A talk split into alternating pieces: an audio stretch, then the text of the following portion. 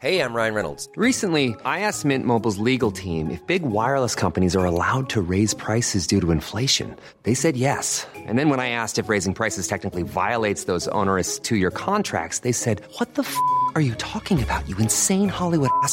So to recap, we're cutting the price of Mint Unlimited from $30 a month to just $15 a month. Give it a try at mintmobile.com slash switch. $45 upfront for three months plus taxes and fees. Promo for new customers for limited time. Unlimited more than 40 gigabytes per month. Slows. Full terms at mintmobile.com.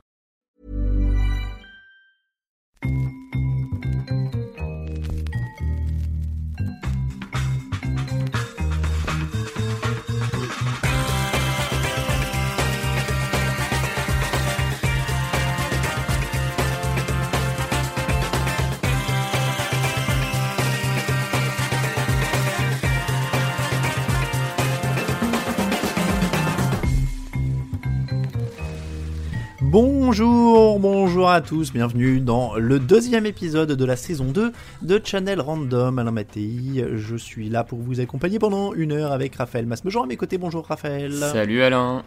J'ai réussi à me sortir de cette tournure de phrase in extremis. je ne sais pas pourquoi j'ai commencé par mon nom, mais en tout cas, je suis très content de te retrouver, Raphaël.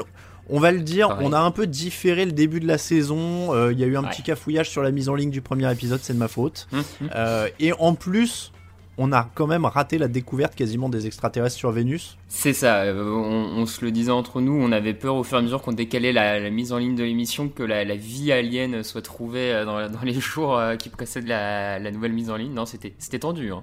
Tu te rends compte la, rage, c'est-à-dire que c'est vraiment un domaine où on se dit bon ça va, c'est- du froid en termes d'actu, on est à peu près tranquille, la découverte des extraterrestres. Et les mecs, bam, c'est limite s'ils trouvent pas Alf et Roger sur Vénus euh, Ouais. deux semaines après qu'on enregistre. Bon, normalement, l'émission se tenait quand même. Ouais, ça doit Cette passer. semaine, cette semaine, alors on, le- on le dit, euh, on, on a un peu tâtonné pour notre rythme euh, de, de rentrée et de euh, saison 2. A priori, on est parti sur du bi-hebdo. Ouais. Alors attends, bi-hebdo, ça veut dire deux fois par semaine, Deux donc fois je me gourre peut-être. Ah. Ah, Bimensuel, bimensuel, autant pour moi. Deux fois par mois, toutes Mm. les deux semaines, quoi. Bon, bref, Ouais, ouais, toutes les deux semaines. Euh, dans cette émission, on va faire ce que font beaucoup trop de médias aujourd'hui, c'est-à-dire s'intéresser à la télé. Euh, Faut-il regarder la télé? C'est la question du jour, ce qu'il faut regarder, ce qu'il faut éviter, ce qu'on aimerait améliorer. Raphaël, c'est évidemment parti tout de suite en musique.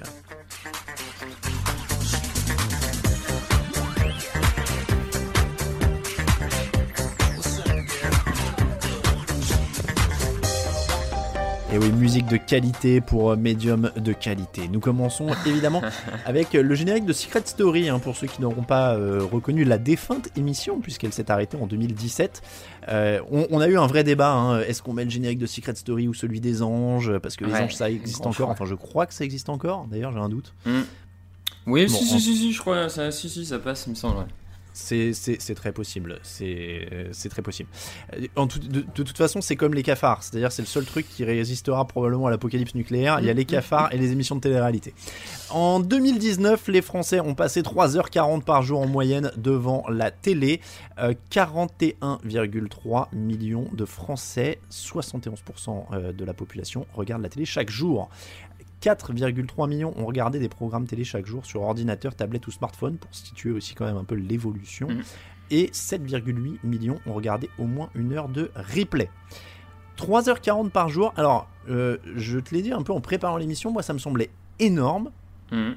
Ou alors est-ce que je suis déconnecté des habitudes des Français?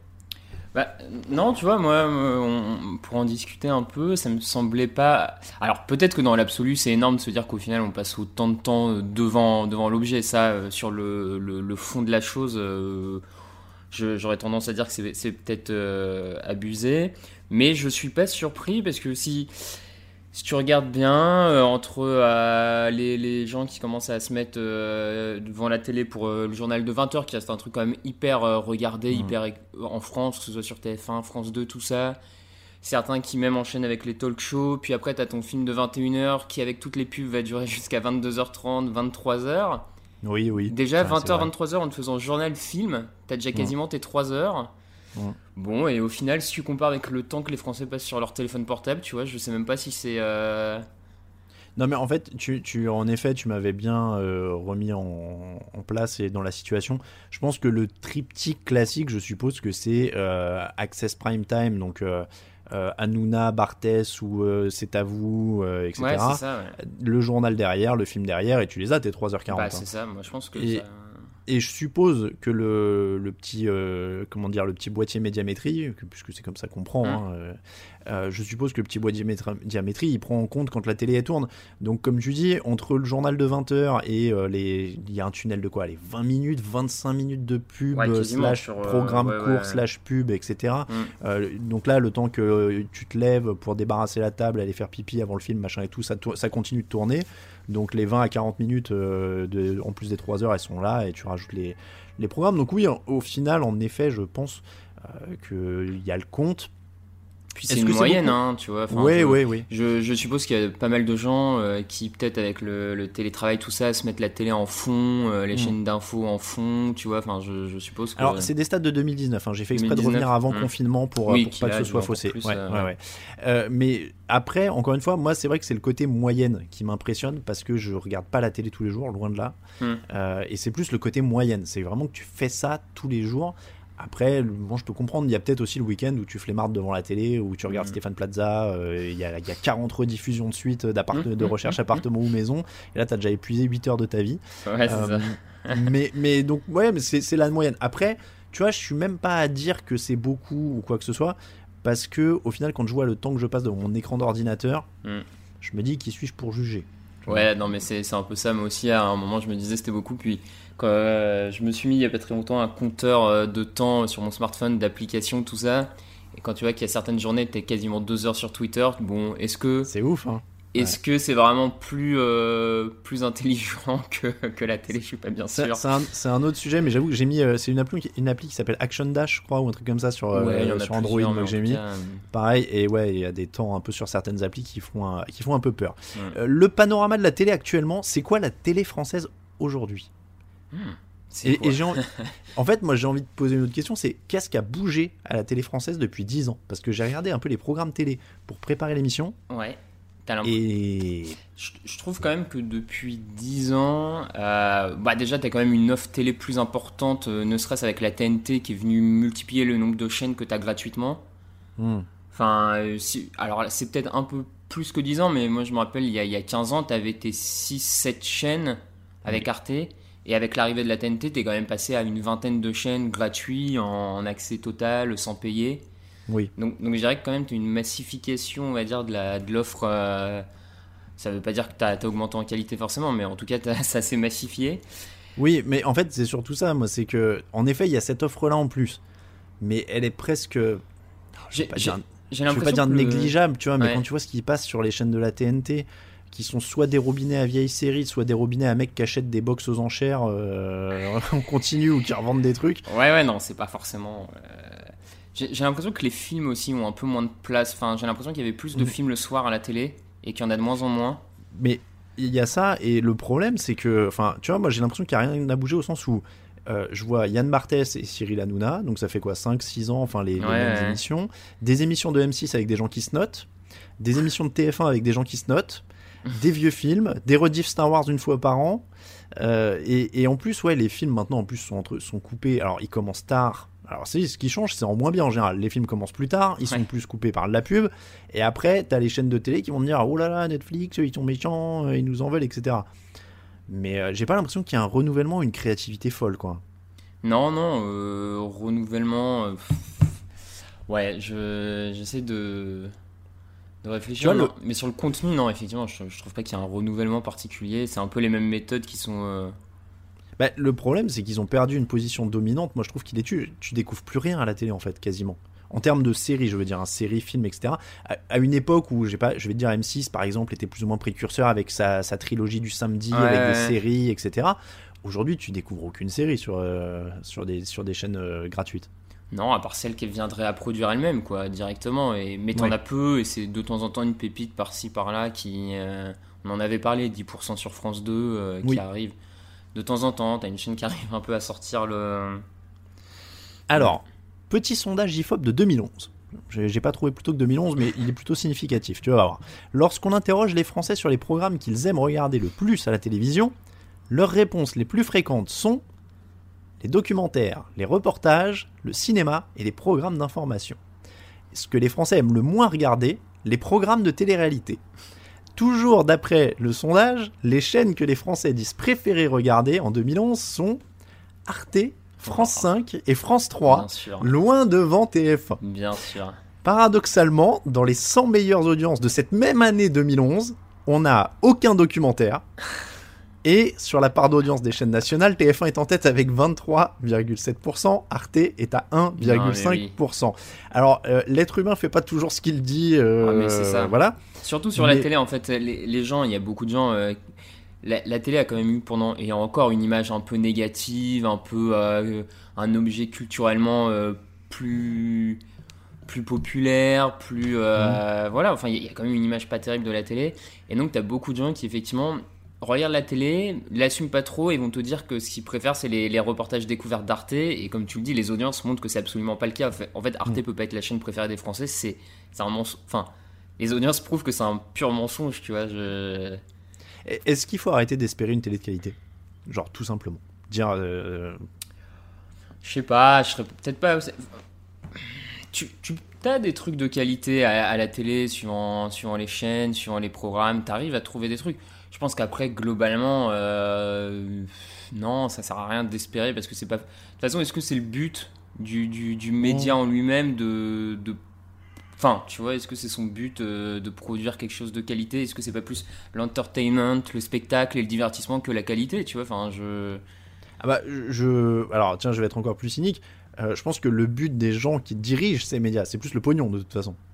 Ouais, bah sur le privé, ouais, c'est les chaînes privées, oui, ça, ça- oui, oui. Tu vois ça, ouais, Ouais, c'est- euh, je, vais, je vais te dire un truc qu'on m'avait appris en école de journalisme, hein, mais qui marche pour tout. Euh, le- ce qui fait marcher, c'est les 3 S, sans sexe et sport. Ah oui, bah ça. et, et tu vois, ils sont là pour faire de l'audience. Parce que l'audience, c'est de l'argent et ils doivent faire de l'argent. Donc, euh, à aucun moment, en fait, les chaînes privées, elles sont là vraiment pour le public. Tu vois, enfin, c'est un Non, peu illusoire. Non, c'est sûr. Mais, mais après, moi, ce qui me fait un peu peur, c'est que il y a une sorte de processus d'habituation pour l'homme. C'est-à-dire, tu vois des trucs, tu t'y habitues, et après, pour avoir une émotion, euh, pour reproduire la même émotion, il en faut plus. Ouais. Comme pour la drogue, comme pour. Voilà.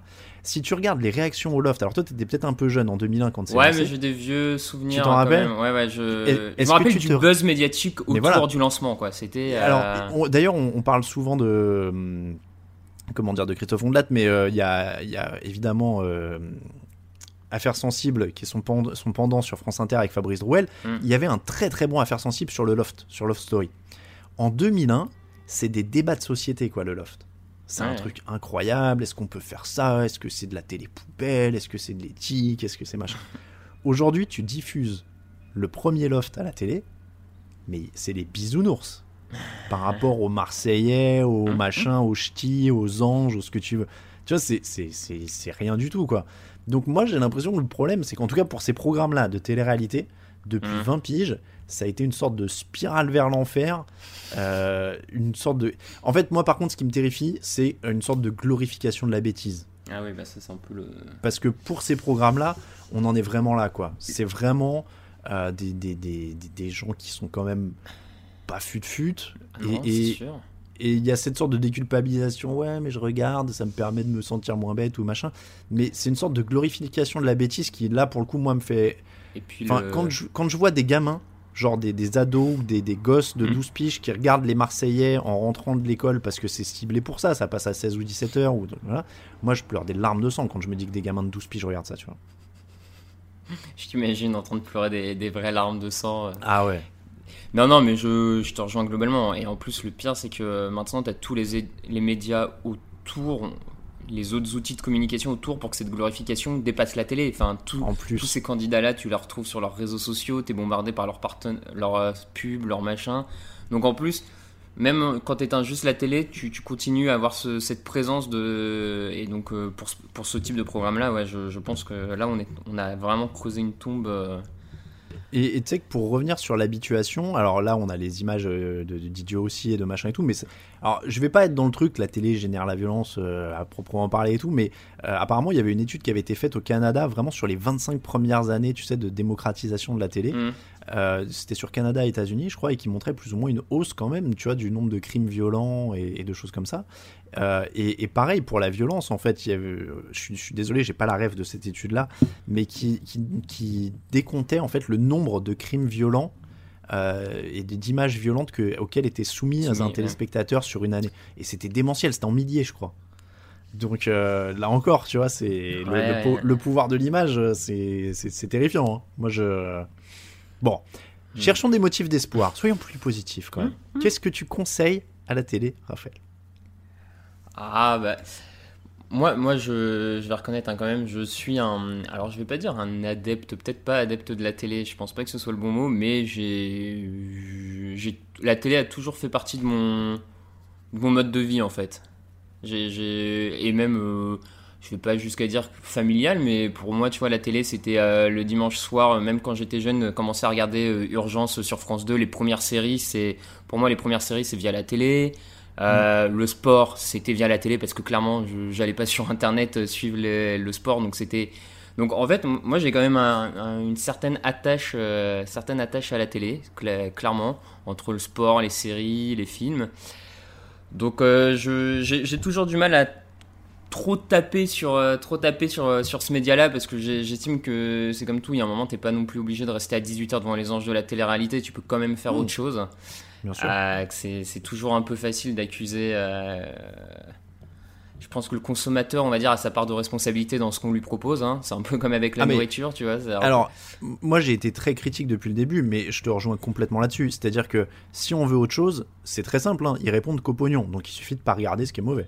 Oui, bah oui, les émissions, elles font pas d'audience, ça s'arrête, hein. c'est c'est réglé. Il y a, il y a C'est zéro aussi débat, simple que donc, ça. euh, donc c'est quand même un des, c'est un secteur où j'ai envie de dire, euh, le consommateur, on a presque le, on a vraiment du pouvoir Mmh. là-dessus sur ce qui peut être fait, ce qui peut être donc.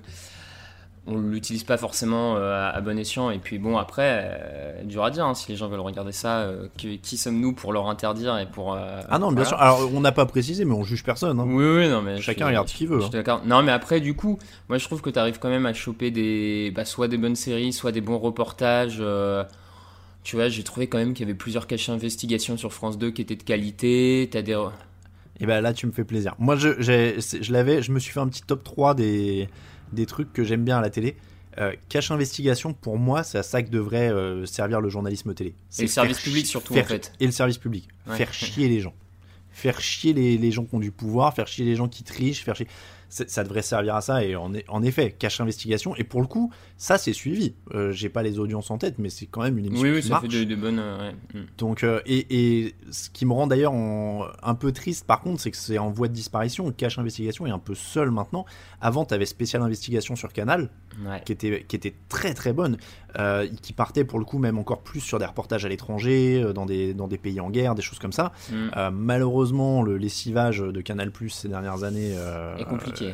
voilà, a fait de Spécial Investigation une de ses victimes, mais c'était une superbe émission. Et Cache Investigation, pour le coup. euh, et en plus, Cache a, le- a ce côté euh, ludique, euh, très.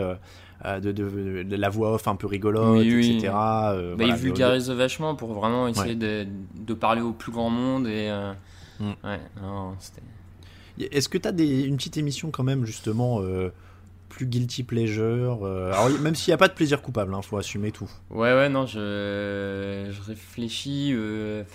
Guilty pleasure. Alors, ça m'arrive des fois, le bah, t'en parlais le week-end, clairement. euh, je peux passer deux heures comme un, comme un, un début. Presque comme un, comme un zombie, hein, on va dire, comme un zombie devant euh, des conneries qui passent sur des chaînes de la TNT, des, des, des faux pro. Enfin, comment ça s'appelle Genre des trucs qui s'appellent euh, Petits secrets entre voisins ou des trucs comme oh, ça. mais oui Et Ah, alors oui. ça, euh, je peux Ah. passer deux heures devant. Et en fait, je, je me- je- tout est nul, hein. c'est mal joué, Ah ouais. c'est mal- Ah, c'est incroyable ces trucs. tout est mauvais, mais l'attraction du côté mauvais me parce que moi j'ai une tendance, j'aime beaucoup les nanars, tout ça, donc euh, Mhm. j'ai- Ah non, mais c'est génial. j'ai une très grande tolérance aux, aux choses mauvaises, c'est- pas un problème pour moi.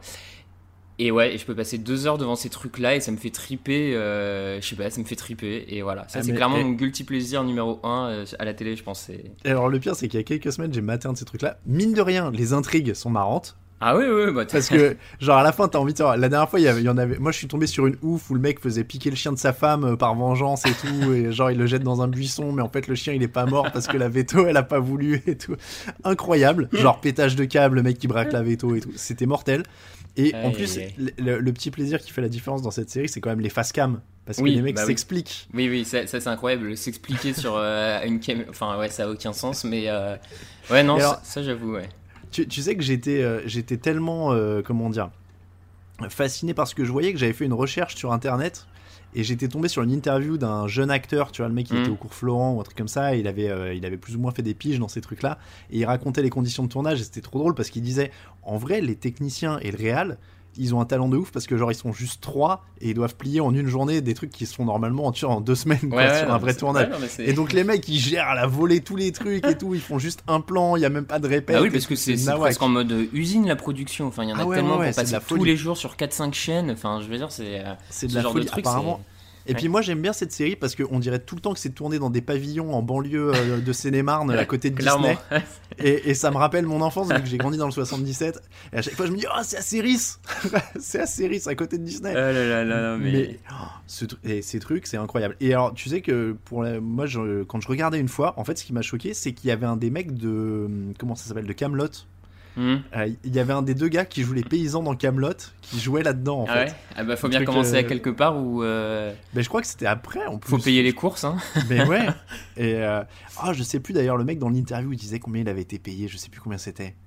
Mais, euh, mais c'était trop drôle. Ah ouais, non, ça, j'avoue, c'est un vrai guilty pleasure. Donc, les top chefs, les tout ça, on est d'accord, c'est pas des, des plaisirs coupables, là, on est dans les. Parce que je sais que t'aimes bien Top Chef. Ouais ouais ouais non moi en tout cas clairement j'ai aucune euh, j'ai pas l'impression de perdre autant mon temps quand je regarde Top Chef que quand je regarde les, les petits secrets entre voisins et ce genre de trucs ça c'est sûr. Top Chef, Colanta, tes clients aussi ou... Ça va ça va pas euh, je suis Top Chef je suis grave client. Colanta je suis client semi client une fois tous les deux ans peut-être je vais regarder une édition. Enfin je le regarde pas tous les ans on va dire. C'est de temps en temps s'il y a une année où je sais pas je ça tombe bien j'ai un peu moins de choses à faire ou je mais euh, bon après ça on se rapproche de la télé-réalité mais c'est quand même un peu Ouais. différent quoi. Il y a quand même un vrai but derrière t'as Oui. Puis il y a un vrai talent derrière. oui. En tout cas Euh, dans Top Chef ça c'est Chef, évident je pensais à Top Ça, dans Chef, Top. Chef c'est évident Je, je peux pas regarder cette émission parce que moi, ça me, culpa... ça me complexe trop sur mes talents culinaires. ouais bah faut pas enfin je veux dire c'est euh, Je sais pas, j'arrive pas. c'est vrai? Ah, genre, ah ouais, bien, je sais hein. pas. Je Ouais, j'aime bien. je suis trop c'est- nul en cuisine. Tu, re- tu regardes des mecs bien cuisinés, euh, tu dis putain, c'est vachement cool quand même ce euh, qu'ils sont capables de faire. Ouais, moi je, je trouve ça, ça se rapproche en fait de regarder un match de, un match de foot ou enfin tu vois des, des vrais, D'accord. des vrais Ouais, mecs de talent qui font des, qui ont des épreuves. Alors euh, au lieu d'être un match, c'est des épreuves, euh, même s'il y a le côté compétitif en plus que tu retrouves dans le sport. Mais moi j'assimile ça un peu à un peu à un match de, enfin un truc de sport quoi, une compète sportive Ouais, ouais, c'est t'as- vrai, j'avais pas vu comme T'as ça. des mecs qui ont du talent, euh, tu, tu les vois exploiter leur talent, et puis, et puis voilà, quoi. C'est, je sais pas, moi, ça Ouais, me- non, mais j'ai jamais vu le truc comme ça. Après, moi, je t'avoue, enfin, un peu comme toi, la, la télé, c'est vraiment très culturel. Je, suis- je suis né en- dans les années 80, donc euh, c'est pareil, hein, il n'y avait pas Internet, j'ai grandi avec ça et tout. Après, j'avoue que ces dernières années, je m'en suis pas mal éloigné, j'ai plus du tout le réflexe. Tu vois, je peux passer une semaine ou dix jours sans allumer la télé. euh, Ouais. Eh, Alors, en fait, je l'allume pour d'autres raisons, Oui. mais parce que je mets Netflix sur ma télé et que je chromecast des trucs. euh, C'est devenu un support. euh, Tu vois, c'est une télé, c'est l'objet, Mm. mais j'avoue que je regarde plus forcément souvent les chaînes. Je me suis un peu lassé de certains trucs euh, dont je vais parler dans le pire et dans les trucs euh, que j'enlèverai un peu, mais euh, mais moins. Alors après, sur le côté guilty pleasure, moi c'est euh, TF1 4 mariages pour une lune de miel. les gens qui se marient là. Ah putain, je trouve ça horrible ces trucs. Alors attends, Ah, juste un truc. Ah, Je regarde. C'est tellement des pétasses entre elles que. Mais alors, voilà. pff, oh là là. Je, je vais te dire à quel point euh, je, je suis retort, c'est que j'aime bien regarder du lundi au jeudi, mais pas le vendredi. Parce que le vendredi, ils sont trop méchants entre eux et en fait, ils font que de s'insulter c'est genre, c'est super chiant, je m'en fous. Euh, par contre, j'aime bien regarder les quatre premiers jours pour moi faire la pétasse quand je regarde. Parce que du coup, je regarde et je fais genre, ouais, ça c'est pas ouf. Ouais, ça c'est pas ouf. Et, je vais te dire, euh, quand tu quand tu t'es marié et que après t'as as vécu toute la, la préparation du mariage et tout machin, et ben en plus tu regardes l'émission d'un autre œil, tu vois, tu fais genre, ah, ça je l'ai mieux fait. et, et voilà, ça c'est mon petit. Ah ouais, tu t'imaginais ouais. pas là-dessus, ok. Ouais, ça. euh, Ah, mais moi, les trucs où faut euh, regarder et bitcher, tu vois, je peux. Genre, euh, ça, les reines du shopping sur la 6 aussi. Je peux très bien regarder une heure de ce truc-là en faisant Ah putain, c'est trop naze ce vois. Genre, j'aurais carrément pas acheté ces escarpins-là. Donc, Non, non, donc euh, ça, ça, je peux. Ça, je peux. Ok, T'es euh, t'es pas trop adepte de LCP, chaîne du Sénat, quoi. Alors, si. Si, c'est vrai. J'allais j'allais dire ça, par contre, c'est mon vrai guilty pleasure. Euh, Public Sénat, ils ont des reportages qui sont mortels parfois. Non, c'est vrai. Il y a- J'en avais vu un sur l'addiction euh, qui était Ouais. assez incroyable. Enfin, ouais, ouais, ils en ont plusieurs qui sont. il y a des vrais bons reportages sur Public Sénat, historiques notamment. Mm. Euh, moi, je suis très euh, Seconde Guerre mondiale et tout ça sur les reportages. En plus, si tu veux, en plus, il y, a- il y a reportage sur la Seconde Guerre mondiale et reportage sur la Seconde Guerre mondiale à la télé. Est-ce que tu déjà- parles des nazis ou pas, quoi? Alors, il n'y a pas que ça. Il y a le reportage de service public qui est fait propre et tu sais, qui expose les faits. Et il y a le reportage, on va pas nommer RMC Découverte, mais tu vois l'idée, Voilà, ouais. où, où là on fait un peu de teasing en faisant Il était le plus impitoyable des nazis. Il aimait faire souffrir ses victimes. Tu sais, avec des teasings horribles Ah en oui, début de truc et tout, comme si c'était euh, Star Wars, quoi. Euh, donc, non, un bon reportage bien ficelé de Public Sénat sur la... Mais tiens, d'ailleurs, en parlant de service public, les Apocalypse Première Guerre mondiale Ouais, et bah, Apocalypse Seconde Guerre incroyable. mondiale de France 2 étaient incroyables. Ouais, Euh, donc non, j'aime bien Public Sénat. pour te dire, typiquement, c'est la chaîne sur laquelle je tombe. Je la regarde quasiment jamais chez moi. Hmm. Mais sous- ça m'arrive quand je suis en, dé- en- en déplacement ou que je vais euh, chez mes parents, par exemple. Il y a une télé dans, la, dans, la- dans mon ancienne chambre d'ado où je dors. Je vais mettre la télé pour m'endormir et ou pour euh, tu sais, genre pour traîner le soir. Et c'est souvent là que je retombe sur Public Sénat et je me fais des super reportages. Donc euh, donc c'est mon petit c'est mon petit plaisir à moi. Mais ouais, il y a des bons trucs, hein, franchement. euh, Bah oui. c'est c'est plutôt une bonne émission et, et c'est encore une des dernières chaînes, mais ça va venir, hein, j'en doute pas, où les débats sont pas encore hystériques. C'est vrai, c'est vrai. Bah, l'avantage, c'est que. Oui, c'est vrai. Non, mais tu- en plus, parce que j'allais dire, l'avantage, c'est c'est peut-être parce qu'ils interrogent aussi beaucoup d'hommes politiques, mais sur les autres chaînes, les hommes politiques sont parfois euh, Mm. hystériques. Donc, euh, non, non, c'est vrai qu'ils arrivent à tenir les débats là-dessus. C'est. Donc, euh, euh, donc ouais, c'est encore des derniers trucs présentables. Mais moi, franchement, hein, c'est pas pour faire l'intéressant ou quoi, mais Public Sénat, je trouve en effet. euh, je regarde pas les questions au gouvernement, mais, euh, mais le reste, franchement, il y a des trucs hyper intéressants. Il y a des très bons documentaires sur, euh, sur Public Sénat. Et en vrai, même ça, c'est vachement bien parce qu'on se plaint tout le temps de l'opacité un peu du... des assemblées, comment ça marche. Mm. Réellement, si ça t'intéresse, tu veux en savoir plus, tu peux quand même te brancher dessus dans la journée et enfin, tu, Ouais. tu vois le truc. Euh, Donc bon, c'est pas encore euh, l'open démocratie comme on dit, mais euh, enfin, c'est c'est déjà un bon, bon pas en avant euh, par rapport à une certaine époque, quoi. Ah oui, c'est mieux que rien, ouais. Euh, les pires trucs. Est-ce que t'as. Moi j'en ai pris 3. Alors je sais pas si t'as fait un top 3. Ouais, Moi, ouais, ouais, J'ai un- une sorte de flop 3 de l'enfer de, de la télé. Ouais, ouais. Moi, j'ai un te- flop 4, on va dire, parce que j'en- il y en a que j'arrive pas trop à détacher, mais. Alors, tiens, av- avant de passer au flop, il y a quand même un truc que je voulais dire et reconnaître en gros positif pour la télé parce que justement, je te disais, euh, quand je suis pas chez moi et que j'allume la télé, je tombe sur un truc. Il y a un truc qu'il faut reconnaître à la télé, c'est que tu as toujours l'occasion d'être surpris par quelque chose que t'attendais pas. Parce que c'est pas toi qui fais la prog. Oui. Et je trouve que ça change quand même des cercles dans lesquels on est en train de s'enfermer sur Internet.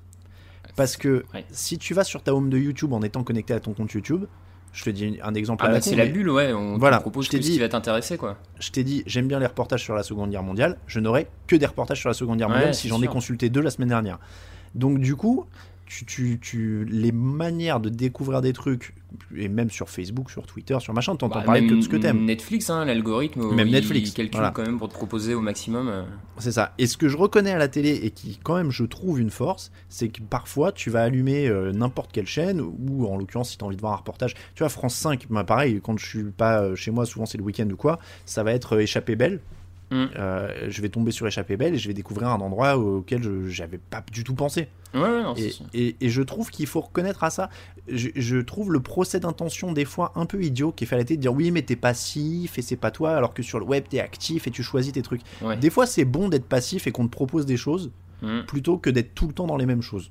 Oui, surtout je- quand l'actif au final est, est borné sans que tu t'en rendes vraiment Ben, ça. compte et que le choix ça. est. ouais, non, ça, c'est. Donc je, je dois reconnaître ça en très très gros avantage euh, de la télé. Peut-être que des fois pour être surpris ça reste quand même un moyen encore, euh, Mm. encore plutôt intéressant.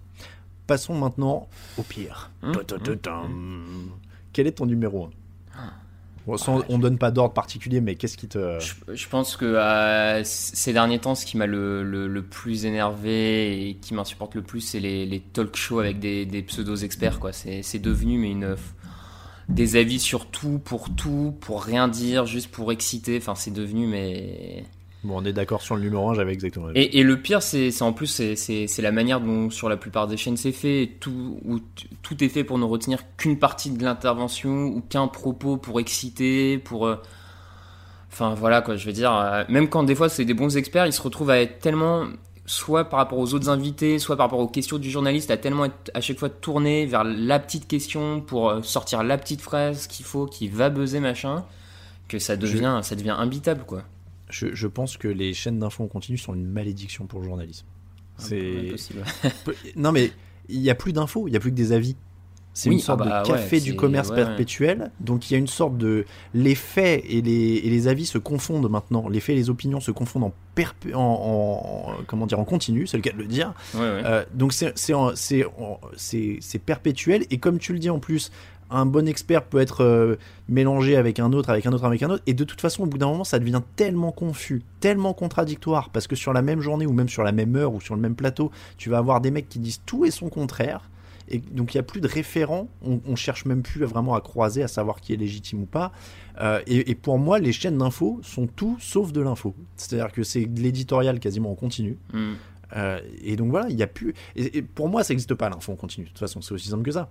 Euh, mettre quelqu'un devant, euh, je te dis une connerie, devant Matignon en disant oui, nous sommes là parce que dans une heure, machin va parler et on meuble devant un trottoir.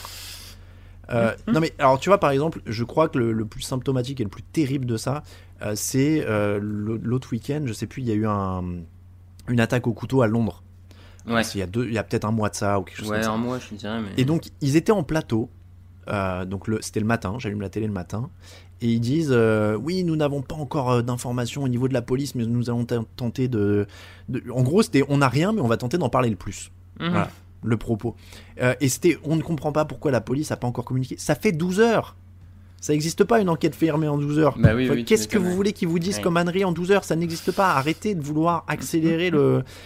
C'est- une distorsion complète des, des, des, des valeurs de temps normales et classiques et ça donne une bouillie euh, perpétuelle. Ouais. Je, je trouve que c'est une malédiction et en dehors d'événements particuliers. euh, type malheureusement euh, des attentats ou des choses comme ça, où là de toute façon les grandes chaînes nationales cassent leur antenne pour faire quelque chose de concret, Au final, les, serveurs- les chaînes info ne servent quasiment à rien à part débiter en continu. Si elles voulaient faire de l'info, elles feraient du reportage, elles iraient sur le terrain, et vraiment sur le terrain, pas faire du micro-trottoir, c'est pas de l'info non plus. Euh, elles elles feraient ça, mais le problème c'est que ça coûte de l'argent. Alors que foutre trois mecs sur un plateau et leur donner une pige, bah, ça coûte moins d'argent. Ah, Voilà, c'est c'est- sûr. c'est- ça- Mais ça, ouais, c'est une malédiction, et on est quasiment presque autant sur un débat sur le journalisme que sur la télé là. Ouais. Mais euh, Mais du coup, juste, euh, on était dans le pire, mais sur le, le talk show, on va dire, je, du coup, je vais. Je, bon, c'est. C'est pas pour faire genre, mais je, je sauverai quand même celui d'Arte 28 minutes, juste à, Oui. à 20h, qui commence à 20h, qui, je trouve, euh, arrive à avoir des débats qui se tiennent sans, sans que ça soit la foire d'empoigne et sans chercher un buzz. euh, voilà. on est d'accord. C'est euh, c'est qui qui présente maintenant euh, sur. euh, C'est toujours Elisabeth Quint. Ouais. Ouais, ouais. Je- je- mais des, fois, elle pas est relais- des fois, elle est relayée par euh, Renaud Dely, le mec euh, Ah oui, qui ouais. est aussi sur France Info de temps en temps. Et... C'est vrai, c'est vrai. Non, mais oui, après, voilà, il y, a- il y a encore des. Le problème, c'est qu'on ne veut pas dire qu'il faut pas du tout parler ou débattre, mais le problème, c'est que comme c'est devenu une sorte de mode euh, d'expression perpétuelle, et puis comme tu le disais, On a sur toutes les chaînes quasiment maintenant, et c'est bah, ça. tout, et rien, enfin... c'est ça. Bah, et puis le, le truc, c'est que tu n'en retiens plus rien, de toute façon. Oui, ah bah ça, ouais. ouais. C'est à part le buzz qui sera éteint le lendemain, euh, c'est- malheureux. hein. Euh, allez, en deux, parce que du coup, on avait le même 1. Est-ce que Ah. un... Quel est ton 2 Bah alors en deux, euh, je, regarde je regarde jamais ça, mais si on pouvait supprimer tous les téléachats... Ah oui Ah, mais c'est trop bien ça Oh là là Putain, mais alors ça, mon- dans, dans le genre temps d'antenne qui sert à rien, alors là, c'est... Mais moi, eh, je suis, je, je suis fasciné par la, le- la, hum, comment dire, la résilience. Je sais pas comment on dit. Comment ces trucs survivent à l'époque d'Internet? C'est... Oui, non, non, ça c'est vrai. C'est hein, dingue, hein. Mais ce Parce qui que- prouve qu'il y a peut-être toute une partie de la France qui est pas si connectée que ça. Enfin, Ouais. ce qui, ce qui me, me donne pas non plus tant Oui, que ça, en oui, vrai, oui. Mais, mais, euh, non, non, mais ça, c'est... Après, je me doute, hein, pour les chaînes de télé, ça coûte rien comme émission, à, à mon avis, à faire. euh, Ça doit être euh, assez rentable, hein, mais... Bah et puis il doit y avoir. Enfin, je sais pas du tout comment ça marche. Est-ce que les certaines marques, tu vois, raquent un peu pour que Bah, leurs produits soient là en plus? Bah Voilà. oui, je pense, ouais. Oui, oui. ah non, mais euh, c'est, pour les chaînes, c'est, c'est sans doute très rentable. Hein. C'est. T'as un mec Ouais, ou une nana en plateau, il se passe rien, elle monte des objets, euh, ça se vend, tu touches une com sur les ventes. euh, non, c'est sûr que c'est rentable. Après, alors moi, c'est c'est pas un guilty pleasure parce que je regarde pas ça plus de deux minutes pour me marrer, mais les téléachats qui sont en anglais mal doublés en français. oui, tu sais, le matin sur les chaînes de la TNT, alors ça, pouah, ça c'est bon ça. Ça c'est très très bon ça, quand même. Ouais. Bah d'ailleurs, je pense que les doubleurs sont souvent des, euh, des acteurs de petits secrets entre voisins ou des trucs comme Ouais, ça. Je je pense que c'est des mecs que- qui font tout sur la chaîne. Je pense que les mecs qui sont sur le plateau vont dire attends attends, attends tant que t'es là, euh, on a un balai à vendre là. ah c'est bon ça. Euh, mais après moi tu, tu disais, en fait j'ai du mal à leur en vouloir au téléachat parce que tu parlais de grandir avec la télé. Tu vois, voir des mecs genre Pierre Belmar et Pierre Dostel euh, en train d'essayer de vendre des trucs, c'est ça fait partie de mon enfance quoi. Tu vois, il y a un truc genre ouais, ouais, genre, non, je-. Genre, waouh, les couteaux titans, franchement, ils ont l'air de couper trop bien. Donc, franchement, ça, c'est un truc. euh, Ok, ok. Bah, alors, tant qu'on est à supprimer, moi, franchement, c'est les téléréalités. euh, Celles où il n'y a pas de but et pas de talent. Ouais, ouais, ouais. ouais. Mm. Alors, je sais que c'est facile et c'est hyper euh, tarte à la crème de dire, voilà, les téléréalités et tout, euh, c'est pas bien. Alors, attends, non, j'ai mieux que ça. Un truc que j'aime pas. En fait, c'est ça. Ça aurait été trop facile de dire les téléréalités, donc je vais même pas dire les téléréalités, ça me paraît évident avec ce que j'ai dit. Il y a un truc plus insidieux qui me pose problème dans la télé.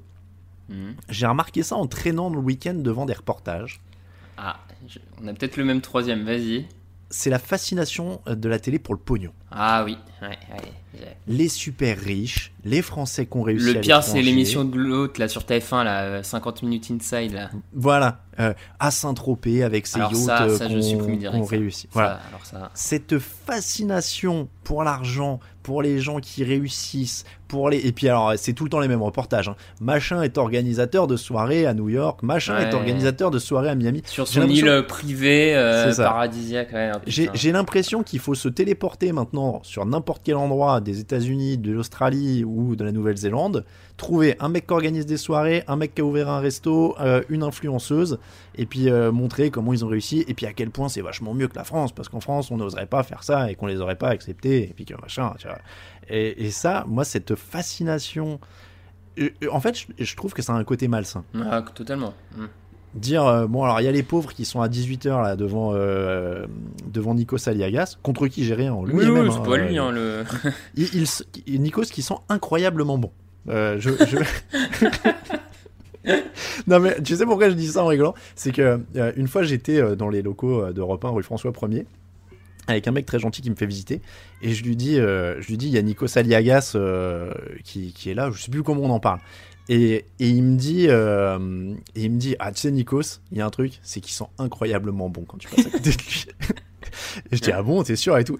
Et, et je sais plus pourquoi on se balade dans les couloirs et là on passe à côté de lui et je fais putain c'est vrai qu'ils sont bons ok. voilà c'était la partie euh, parfum de Nikos Nikos Aliagas si tu nous écoutes euh, j'aimerais bien savoir quel est ton parfum du coup. Euh, mais euh, mais en tout cas ouais donc euh, il y a Nikos qui est là et qui te parle d'un tel sur son yacht un tel avec son hélicoptère un tel machin. Et donc il y a vraiment ce côté regardez les pauvres ceux qu'ont les gens qui réussissent Ah ouais, ouais, oh regardez lui il a son jet ski qui arrive sur son yacht euh. C'est, t'as presque l'impression, c'est, euh, alors, je- ça va peut-être faire euh, un poil complotiste sur les bords ce que je vais dire, mais t'as l'impression que c'est comment essayer de rendre plus accessible les humains, les très riches, aux gens pauvres et qui ont peu, d'argent. Du coup, tu fais des beaux documentaires porte ouverte sur ces gens-là, Mm. pour qu'en fait, la- finalement, au lieu d'avoir un sentiment de, de- qui serait logique de haine en te disant putain mais c'est pas possible qu'il n'y ait pas plus de répartition des Mm. richesses comment un mec peut avoir une île privée? Comment Mm. en 2020 un mec peut avoir une île privée tu vois genre le, le fait de je pense de qu'il y a une volonté euh, de, de ces boîtes de production qui à mon avis sont financées etc par des gens qui ont de l'argent tout ça de rendre accessible ce monde-là via la télé, via ces reportages, de montrer que ces gens-là, ils ont aussi des problématiques. Ah bah la cuisinière, elle est pas là aujourd'hui, il va falloir se faire à cuisiner. Enfin, il y a aussi des fois les enfants, ils sont pas contents. Non mais tu vois, ils ont les mêmes problèmes.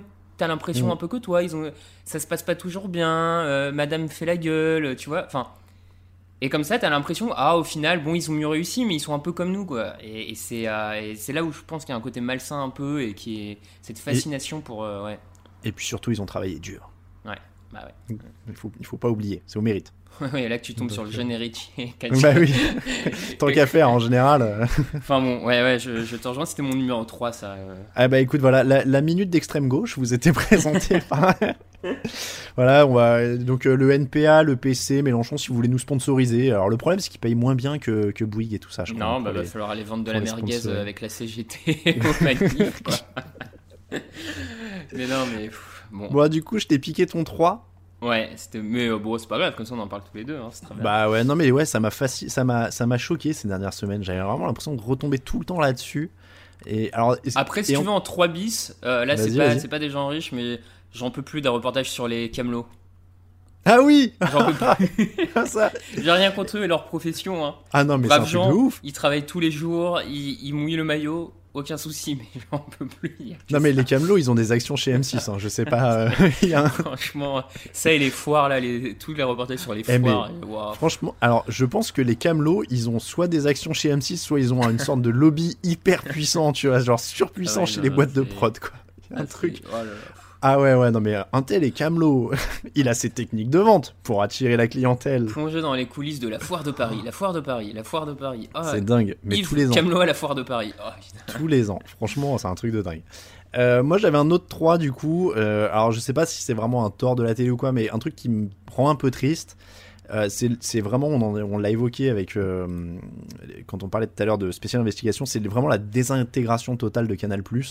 Alors, j'étais pas client de tout, loin de là. Il y a des trucs qui me faisaient pas rire chez Canal, euh, voilà. Mm.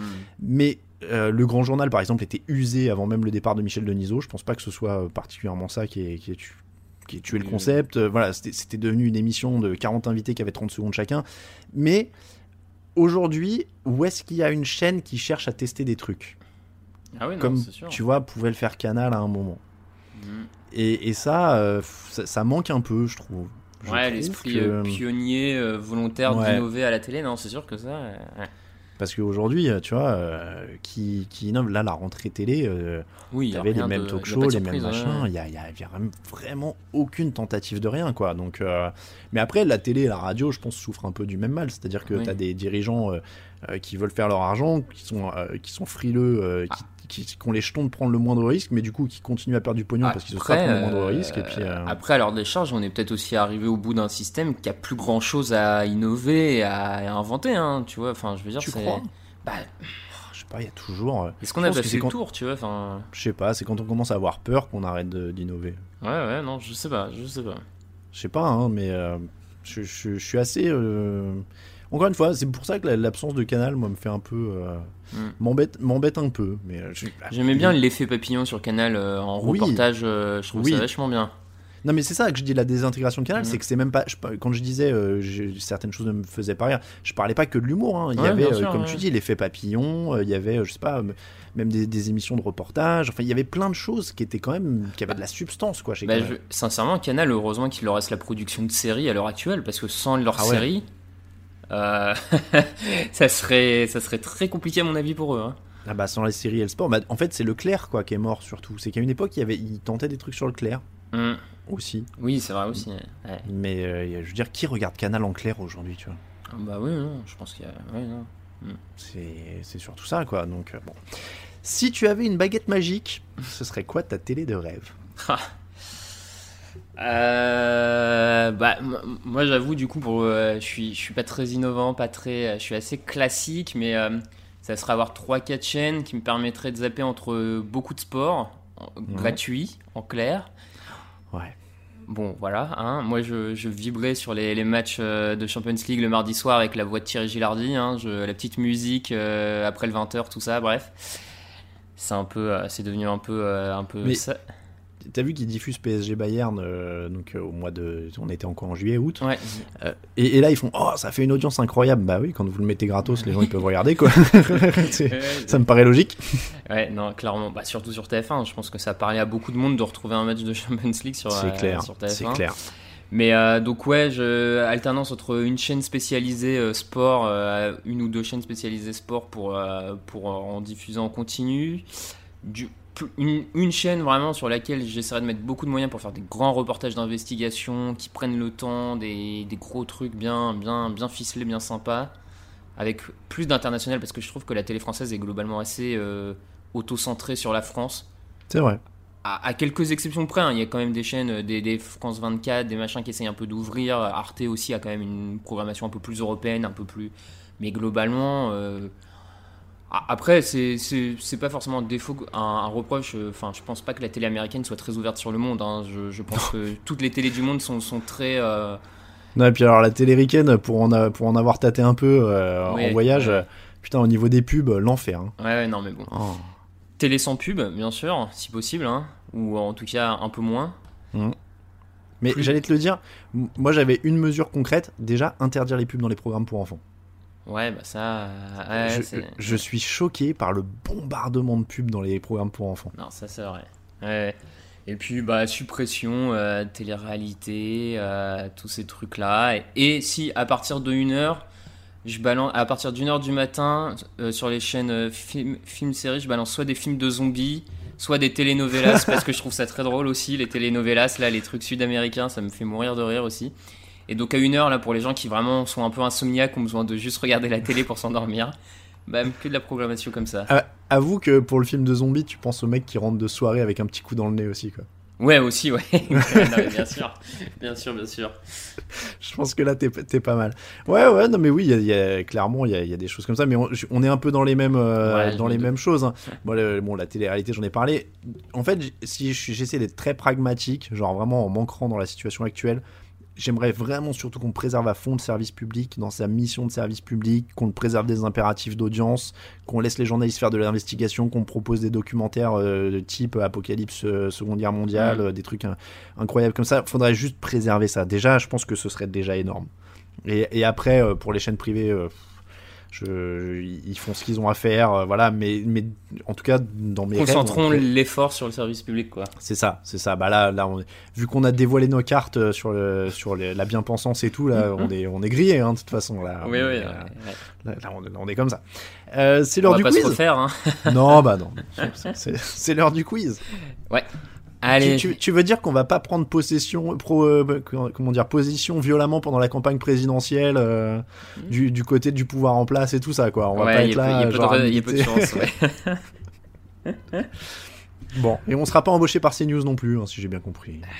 peu de chance. Ah bah après, sauf s'ils veulent refondre la, la chaîne, hein, mais visiblement, Ouais. que ça marche, euh, bon, j'ai l'impression qu'on n'est pas trop. Eh oui, notre Fox News à nous. ouais. Je, crois qu'ils sont pas encore au niveau de Fox News, euh, heureusement. C'est vrai. Heureusement, parce que euh, Fox News, ça a l'air d'être encore. euh, Mais bon, au rythme où on va, dans deux ans, je pense que c'est atteint, mais Ça, ça va vite, hein. oui, ça va vite. c'est vrai. Allez, le quiz. C'est à ton tour de poser Ouais. des questions. Alors, moi, je t'ai préparé un petit quiz, un petit mélange entre des questions sur l'histoire de la télé en France et des questions sur les meilleures audiences. Un petit, un petit mélange comme ça. Ok, ok. Alors, euh, sur les premières questions, je te donnerai plusieurs choix de réponses pour t'aider un peu parce que c'est pas forcément évident. Alors, selon toi, quelle est la date, en quelle année est- a été euh, réalisé le premier journal télé en France? Est-ce qu'on est en 1939, 1946 ou 1949 49, non? Ouais, tout à fait. Pierre Sabag qui invente et présente le 29 juin 1949 le premier journal télévisé français. Et euh, à savoir qu'en plus- qu'à cette époque-là, seul euh, Paris et la région parisienne pouvaient euh, l'avoir, puisque la, la télé, vu que la seule antenne télé en France était sur la Tour Eiffel, elle ne mettait pas au-delà de l'île de France jusqu'à 51, je crois, un truc comme ça. Là, Donc, mais euh, ça- tu, tu sais que ça m'étonne pas. J'habitais euh, au milieu du 77 et moi je captais France 3 Bourgogne. hein. J'avais pas la Tour Eiffel. Donc même, même dans les années 90, la Tour Eiffel était un peu loin du 77. Et c'est ça, et du coup, euh, là je digresse, mais en, en lisant un peu, ils ont mis vachement de temps à avoir des antennes relais en, en province, et à tel point que, genre, ça a mis longtemps à en avoir, notamment en Alsace, et du coup, les Alsaciens allaient s'acheter des télés allemandes, parce que comme ils captaient les ondes euh, allemandes de la télé. Ah non, mais tu vois le truc, quoi. Ah bah voilà, on, le disait, on le dit encore maintenant, c'est bien les bobos parisiens tout ça la télé. hein. Ouais, bah voilà, c'est Ah, bien un c'est- truc. hein. on les Ça, connaît, hein, c'est- c'est c'est cocaïne et compagnie tout ça. hein, ils sont pas, euh, ils sont pas en prise avec nous. Alors, ensuite, deuxième question. Euh, en quelle année a-t-on mis fin à l'ORTF, la grande ORTF, qui était euh, le nom de la télé d'État euh, Donc, est-ce que c'est 1972, 1974 ou 1976 Hmm. Euh, bon, 76, hein, c'est assez tard, non? Le RTF. 74. 74, ouais. 74. Ouais, donc sous Giscard. Ouais. Euh, mise, euh, donc on met fin à l'ORTF, mais c'est pas pour autant que l'État ne garde pas euh, des prérogatives sur les chaînes en nommant encore les gens au plus haut poste, tout ça. Bref, hein, mais Ju- Jusqu'à quand on a eu un ministre de l'information d'ailleurs, je sais plus parce qu'il gérait, euh, mais Eh ça ben, c'était je sais bien. pas, aussi. mais en tout cas, c'est sous Mitterrand la première loi qui crée la, la commission euh, indépendante euh, de la télé et qui, euh, qui rend un peu plus de liberté à la télé. Donc, faut quand même attendre les années 80. Bon. Voilà. Rue, Cognac-Jet, euh, les, les locaux de, de l'ORTF. Ouais, tout à fait. À vous, Cognac-Jet Non, je dis ça parce qu'il y a encore des chaînes de télé qui sont dedans. Euh, J'ai pigé pour une chaîne sportive notamment qui à une époque était dans les locaux. Euh, Je trouvais ça super cool d'aller rue Cognac-Jet pour bosser. Ouais, c'est sympa. ouais. Ensuite, troisième question. On ne pouvait pas parler de la télé française sans parler de Michel Drucker. hein. Ah Peux-tu me donner Oh la l'année de sa a première apparition à la télé à notre ami Michel Drucker? Alors attends, Drucker il doit avoir 60. euh, ouais, il doit avoir 75 piges, non Un truc comme ça. Donc, euh, mettons qu'il a. Je suis sûr qu'il a commencé à 20 ans ou un truc. il- je me demande s'il n'était pas journaliste sportif d'ailleurs au début. Euh, il a dû commenter des matchs de foot et tout. Donc, euh, on va dire qu'il y a 80, euh, si t'enlèves euh, même pas 40, 60. Oh la vache, putain, il a dû commencer. Mais il a commencé sous le RTF, c'est sûr en plus. Euh, 6 et 6. euh, attends, 4, 12. Ouais, 60. attends, Il a dû commencer genre en 62 ou un truc comme ça, non? Eh ben, t'es pas loin, il a commencé en 65. Oh purée. oh, oh, 65, Et mon il va revenir à l'antenne cette année, ce qui va donc faire, euh, eh ben, ce qui va faire 6, ce qui va faire euh, 56 ans de présence sur l'antenne. Le mec, il est né, il a commencé l'antenne 20 ans avant ma naissance, quoi. Ah non, c'est, euh, oui, c'est, fort. C'est incroyable. C'est incroyable. incroyable. Mais bon, je me disais qu'on pouvait pas faire un quiz euh, sur la télé française sans parler de Michel Drucker, franchement. Ah bah, les, les gens qui veulent pas laisser leur place, c'est aussi une des caractéristiques de la télé. hein. Il n'y a pas beaucoup de boulot où les oui, mecs oui. restent jusqu'à 75 piges Ah bah non, c'est clair, ouais. en t'expliquant royalement à la fin que ils ont décidé de laisser la place. Que jeunesse se fasse, sauf que le jeune derrière, il a déjà 50 ans, du coup. c'est mais- ça. C'est ça. Aïe, aïe, aïe. Alors, ensuite, quelques petites questions sur les, les audiences. Alors, à ton avis, quel euh, programme a le record d'audience en France? Euh, bah, ce serait- peut-être pas une finale de Coupe du Monde? Non? Euh, Alors, finale de Coupe du Monde, euh, ça l'a longtemps été. Enfin, ça l'a été. Ça a été celle de 98, non Pendant Non, longtemps? non, non, figure-toi, elle a été battue par France-Croatie en 2018, D'accord. qui est la meilleure audience sport et qui a pendant quelques Ah, années. Il y a pas les enfoirés qui ont battu ça ou un truc comme ça? Non. Non, heureusement. Alors, donc France-Croatie, l'audience était 26 millions, euh, plus de 26 millions de, de personnes devant la télé. ok, pas mal. Et ça a été battu cette année. Cette année? Ouais, Qu'est-ce qui a fait plus de 26 000 Ah, pas une allocation, une allocution du président ou un truc comme ça? Tout à fait. pour, Exactement. euh, pour le Covid? L'allocution de Macron du 13 avril 2020, 36 730 000 personnes devant la télé. Oh la vache, tu m'étonnes qu'il ait poursuivi le confinement derrière ça. Et ce qui prouve euh, l'année un peu bizarre, c'est que sur les 9, 9 des 10 meilleures audiences en 2020 sont liées à une allocution sur le Covid. Ah là là. Mais euh, et il y avait aucune allocution présidentielle qui avait jamais fait mieux que ça parce que je pensais même pas que c'était comptabilisé en fait les audiences de ces trucs là. Alors en, en fait, euh, les audiences en France, on les compte visiblement sérieusement depuis les années 80. D'accord. Avant, euh, c'est pas. Et même ils disent visiblement, c'est vraiment vers 89 que le système s'est bien, bien rodé. Et avant 89, t'as pas des chiffres très, euh, D'accord. D'ailleurs, on, on parlait de cocaïne en, en rigolant, mais la vraie drogue de la télé, c'est les audiences. hein. Oui, bah, ça Je les, les- les gens qui sont à la télé, euh, je pense qu'ils sont beaucoup plus drogués aux audiences qu'à la coke. hein. Et après, j'en avais deux sur là les audiences mondiales. Donc selon toi, quel est l'événement qui a été le plus regardé, dont on estime qu'il a été le plus regardé à la télé Ah, dans le monde en dans le entier monde, ouais. Genre au même moment, du coup. En Ouais. direct, euh, simultané. euh, bah, c'est pas des Jeux Olympiques ou une, Alors. finale de cou- non, ou une finale de Coupe du Monde d'ailleurs, ça marche aussi. Et ben c'est les Jeux de Londres 2012 D'accord. où on estime une pointe à un moment autour de 3 milliards. Waouh. Ah ouais. Et le premier non- événement non sportif, c'est c'est lequel selon toi? Non sport. Ah, un mariage, genre euh, mariage de Lady Di ou un truc comme ça, non? Ah, t'y es presque. Ah bah Euh, Harry et Meghan ou, on- euh, ou, Alors, comment il s'appelle? C'est lié à la famille. C'est lié à la famille royale, mais c'est le côté sombre. C'est les Ah, funérailles de l'enterrement. Lady Di. Ouais, l'enterrement de Près Lady de ouais. 2 milliards de téléspectateurs. Waouh. C'est énorme, hein Tu crois que du coup c'était comme le patinage artistique, il regardait en attendant une, une- un truc inattendu, genre une chute ou qu'elle elle sort du cercueil, tu vois, genre, Je ah, sais pas, mais c'est euh, c'est- c'est oufissime, 2 milliards quoi. Ah ouais, ouais, pour un enterrement, ouais, c'est quand même. euh, Ouais, t'imagines c'est pas très Covid compatible, heureusement qu'ils étaient derrière leur écran. T'en avais une autre? Eh ben non, écoute, j'en ai. Non, non. euh, Alors concluons ce, ce sujet, Raphaël. Faut-il regarder la télé? On doit répondre à la question. Je, je vais commencer par une question détournée. Si Oui. t'as un gamin, est-ce que tu lui laisses regarder la télé? Je, oui, mais en contrôlant très très fort euh, ce qu'il a regardé et le temps de, et le temps de visionnage. Même chose. Parce que j'ai- très gros Bon, évidemment, euh, je vais pas te sortir toutes les études qui disent que c'est pas bon pour les capacités non, de concentration, de sais, langage, de machin, de trucs. Évidemment, si tout le monde faisait de la poterie en lisant du Shakespeare et en- Ça- voilà, ce serait évidemment plus productif, s'en doute. Euh, mais alors, tu sais que dans l'État, dans certains États, alors je sais pas si c'est une connerie, mais j'ai trouvé ça. À Taïwan, il y a des amendes pour les parents qui exposent leurs jeunes enfants aux écrans parce que c'est considéré comme de la maltraitance. Eh ben, je serais pas du tout étonné de la part de Taïwan.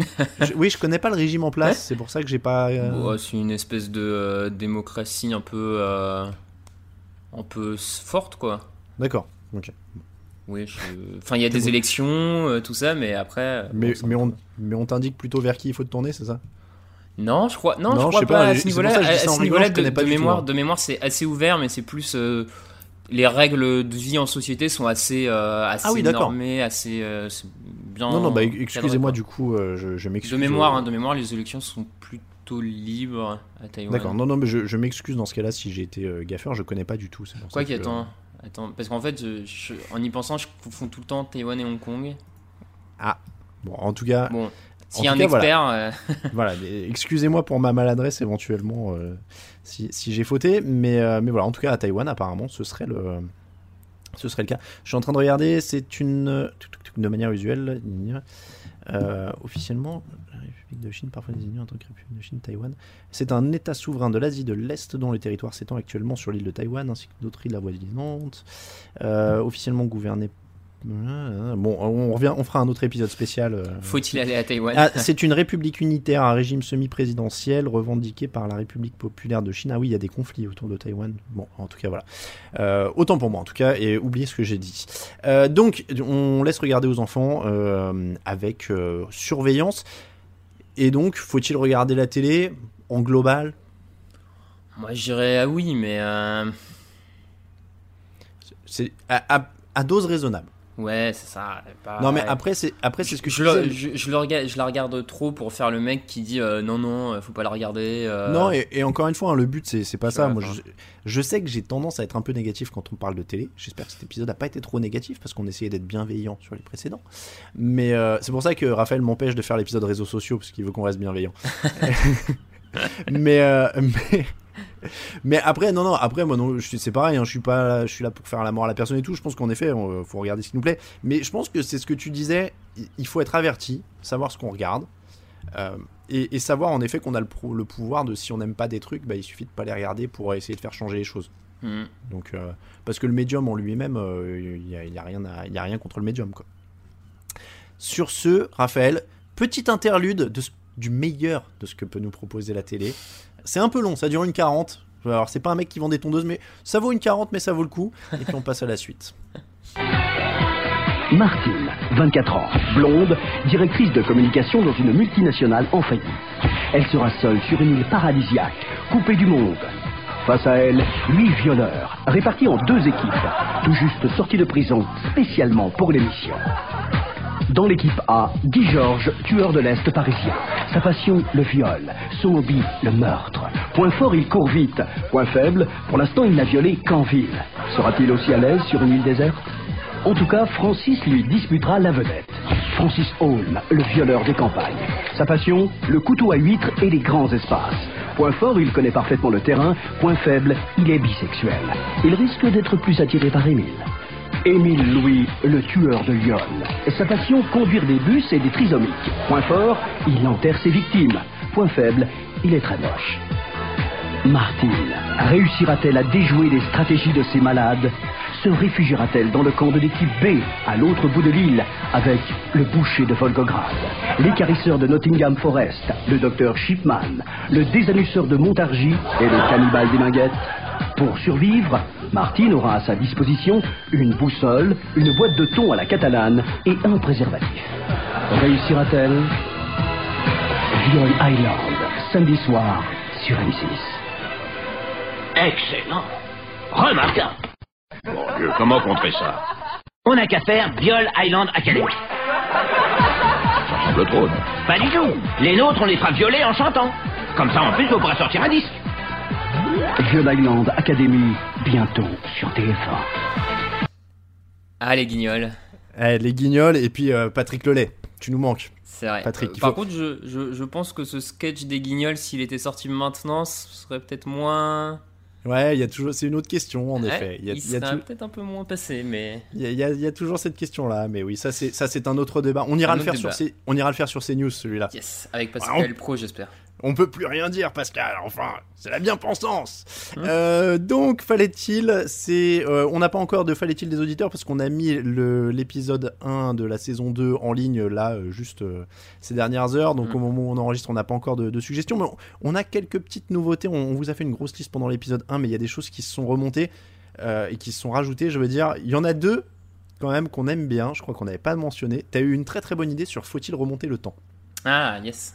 Celui-là, il y a un petit côté où on pourrait être li- limite dans la, dans la science-fiction et tout. Je pense que. Ouais, il y a moyen de se faire plaisir. hein.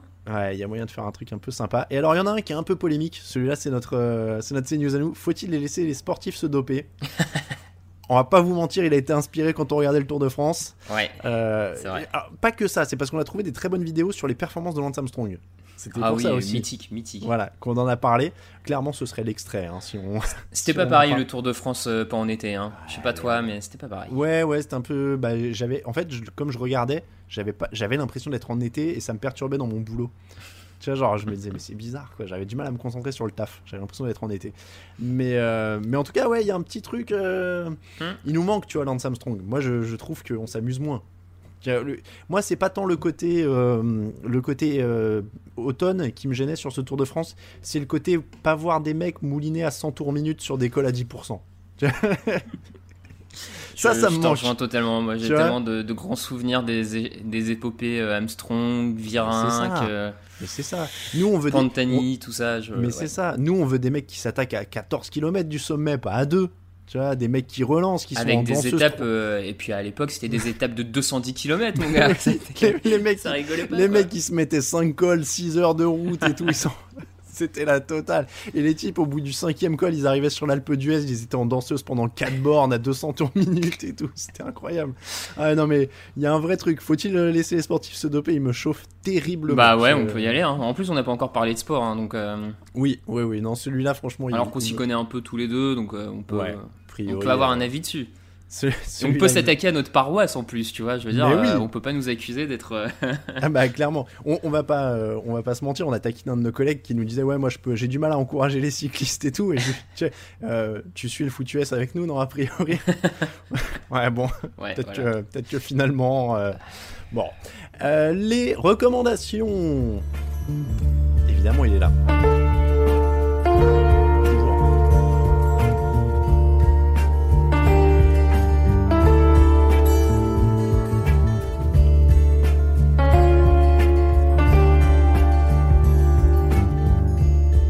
Faut signaler, en dehors du fait que je lance toujours ce jingle trop tôt, euh, il, il faut signaler quand même qu'il y a eu rencontre des deux boss. Ah euh, oui, qu'il oh faut signaler, on l'a vu sur Twitter.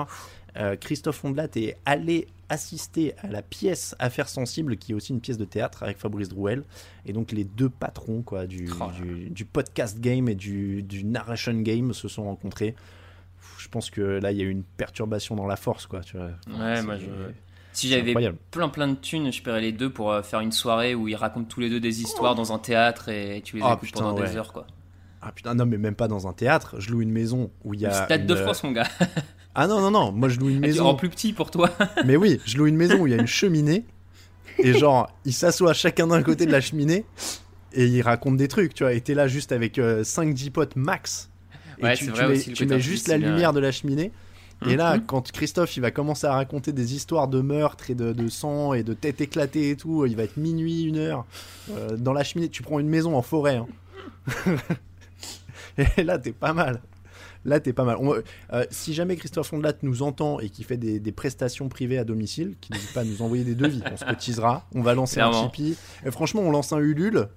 euh, et, et on Et les fait un 5 truc. plus gros donateurs viennent avec nous. Hein. Clairement, clairement, on fait un truc. euh, voilà, nous on Mhm. fait un budget euh, location de maison plus location de Christophe Ondelat pour une soirée. Et, euh, et sinon, on paye en bonne bouteille de vin, enfin en truc ce qui ce qui plaît quoi. Il y a pas de y a pas, y a pas de souci.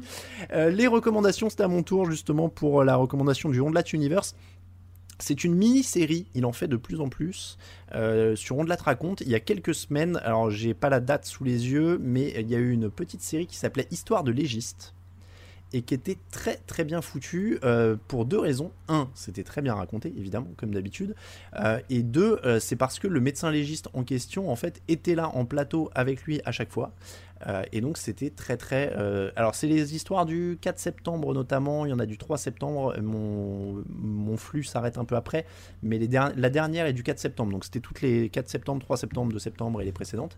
Et donc en fait c'est adapté du livre d'un médecin légiste euh, qui est dans je ne sais plus quelle ville, et qui a écrit un, bouquin avec des tas d'histoires incroyables de ce qui lui est arrivé. Christophe Ondat les raconte très bien, et ensuite le médecin légiste est en plateau pour les débriefer avec lui et j'ai trouvé ça particulièrement particulièrement intéressant. Je les ai vraiment tout écouté à la suite. Euh, C'était euh, hyper hyper intéressant. Les recommandations globales de l'épisode, Raphaël, qu'est-ce que tu as? Est-ce que c'est lié avec le thème? Non, alors pour le coup, euh, j'avais j'avais rien euh, en particulier qui me venait en tête lié à l'esprit, euh, lié à la télé. Euh, ouais, il y avait un... bon bref, je, je parle à, haute- à voix haute. hein, là, c'est pas bien, c'est pas très podcast, je sais, mais euh, non, non, rien. Du coup, je suis parti sur un film que j'ai vu récemment, mais qui est disponible, euh, que vous pouvez vous trouver via votre télé, votre box si vous avez OCS. Hein, on sait jamais, après tout. Euh, et qui est un film japonais de 2017 qui s'appelle Ne coupez pas. De. euh, alors attends, je vais essayer. Le nom du réalisateur, Shinichiro Ueda, sans, sans garantie de la prononciation, hein, désolé. Grosso modo, euh, l'histoire c'est quoi? C'est euh, une équipe de, de tournage qui réalise dans une vieille usine désaffectée euh, un film sur des, des- un film de zombies. Ok. Et en fait, il s'avère que pendant le, le tournage du film, ils sont vraiment attaqués par des zombies. Voilà, ça plus d'autres petites surprises que je vous laisse découvrir, mais c'est un super film. Enfin, j'ai trouvé ça vraiment excellent. L'histoire autour du film est sympa parce que c'est c'est un film qui a coûté que 20 000 dollars à faire, qui est sorti que dans une seule salle au Japon à l'époque, et qui en fait, par le bouche à oreille, a connu un pas mal de succès, et donc il s'est multiplié. euh, plus de 300 salles derrière au Japon, même des sorties à l'international. Enfin voilà quoi, le, le petit truc qui démarre de rien et qui, qui prend de l'ampleur grâce au bouche à oreille. Et c'est une belle. euh, et puis bon, vous verrez le film, mais c'est c'est une belle ode un peu au. C'est une belle histoire sur euh, le, le cinéma quand t'as pas trop de moyens, la débrouille, tout ça. Enfin voilà, très sympa. Rassure-moi, le premier mec qui meurt dans le film, du coup, en croyant que c'est un. Enfin, il croit que c'est un faux zombie film. Il fait genre, Ah, arrête de déconner, Jean-Michel. euh. Oui, bah bien sûr, oui. Voilà, on est. Euh, J'ai réussi à trouver une reco en lien avec la télé. Il a fallu que je puisse dans mes souvenirs. Je sais pas comment je me suis rappelé de ça. C'est un bouquin qui s'appelle On Off, euh, qui a été écrit par Olivier Pourriol en 2013. J'ai pas les éditions, mais vous le trouverez facilement sur internet. C'est un livre sur les coulisses du Grand Journal. Alors évidemment, c'est plus à l'antenne le Grand Journal, mais ça, démonte magistralement les mécanismes de l'infotainment qui est partout aujourd'hui. Donc en fait, le Grand Journal à l'époque était plus ou moins précurseur, on va dire, de l'infotainment euh, en France. Euh, Il y a une déclaration notamment dans le. Je, je vous cite un extrait par exemple dans, les, dans le livre. Olivier Pourriol raconte plutôt que d'être très intéressant pour très peu de monde, ils savent dans chacun de leurs nerfs qu'il vaut mieux intéresser très peu tout le monde. Sinon, ça prend du temps, ça prend la tête, alors que le vide, le vide n'est jamais décevant. Mhm. Euh, et, et je trouve que ça démontre bien, encore une fois, cet infotainment qui est partout actuellement, avec Quotidien, avec euh, euh, Touche pas à mon poste, avec euh, C'est à vous. C'est comme ça le truc de la 5, c'est C'est à vous? Ouais, ouais. C'est ça hein? Oui, oui, c'est ça. euh, où on parle à plein de gens, on parle de plein de choses, tout le monde est sympa, etc. Alors que derrière, c'est une sorte de guerre dans les coulisses. euh, de, Enfin voilà. Je, l'ai trouvé particulièrement intéressant. Il y aurait des choses à dire d'ailleurs sur l'infotainment aussi. Je crois que c'est un autre débat. euh, c'est- pas forcément ma, grande tasse de thé. Mais, euh, mais voilà, c'est un autre débat. Mais on-off d'Oli- d'Olivier Pourriol, donc, euh, qui avait été chroniqueur littéraire en fait pendant une saison sur le Grand Journal. et qui retranscrit, c'est que des dialogues. C'est un bouquin il- qui n'est fait que de dialogues. Où il retranscrit en fait des, des petites scénettes euh, qui se jouaient dans les coulisses du Grand Journal à Mm. l'époque, euh, où on lui expliquait euh, comment euh, sentir un livre. Tu lis la page 100, tu lis celle du début, celle de la fin, et tu sens le livre. tu vois, des, trucs comme ça. Et un peu sur le boulot aussi, ce qui se passe, comment tout le monde, les, les relations interpersonnelles, etc. Alors c'est pas, c'est pas du tout, comment dire c'est pas que de l'anecdote euh, interpersonnelle, des relations, mais voilà, ça donne en tout cas l'ambiance et, la, construction de ces trucs-là et, comment au bout d'un moment la machine tourne à vide et même, tu vois, comment lui se sentait perdu dans le truc ou euh, comment prendre la parole sur ses plateaux, comment réussir à être euh, cohérent. Et lui est plutôt sincère sur sa démarche en disant qu'il a, il a jamais réussi en fait, il a jamais réussi à être efficace à l'antenne, il a jamais réussi à, s'approprier le, le, format, etc. Il était pas bon dans ce format-là mais parce que en même temps c'est un format où, il faut dire de la petite phrase, il faut dire des trucs qui sont vite compris, etc. Et lui mm. étant euh, censé être l'expert littéraire euh, slash euh, philosophe, etc. Et un, mal fou à, à, poser une pensée quoi. Donc, donc voilà, on-off d'Olivier Pourriol. Bah écoute, c'est comme ça que se termine l'épisode 12, Raphaël, de bah, Channel Random. On, va relancer notre petit générique libre de droit parce que la SACEM sinon va arriver derrière. On, lui dit coucou. coucou SACEM.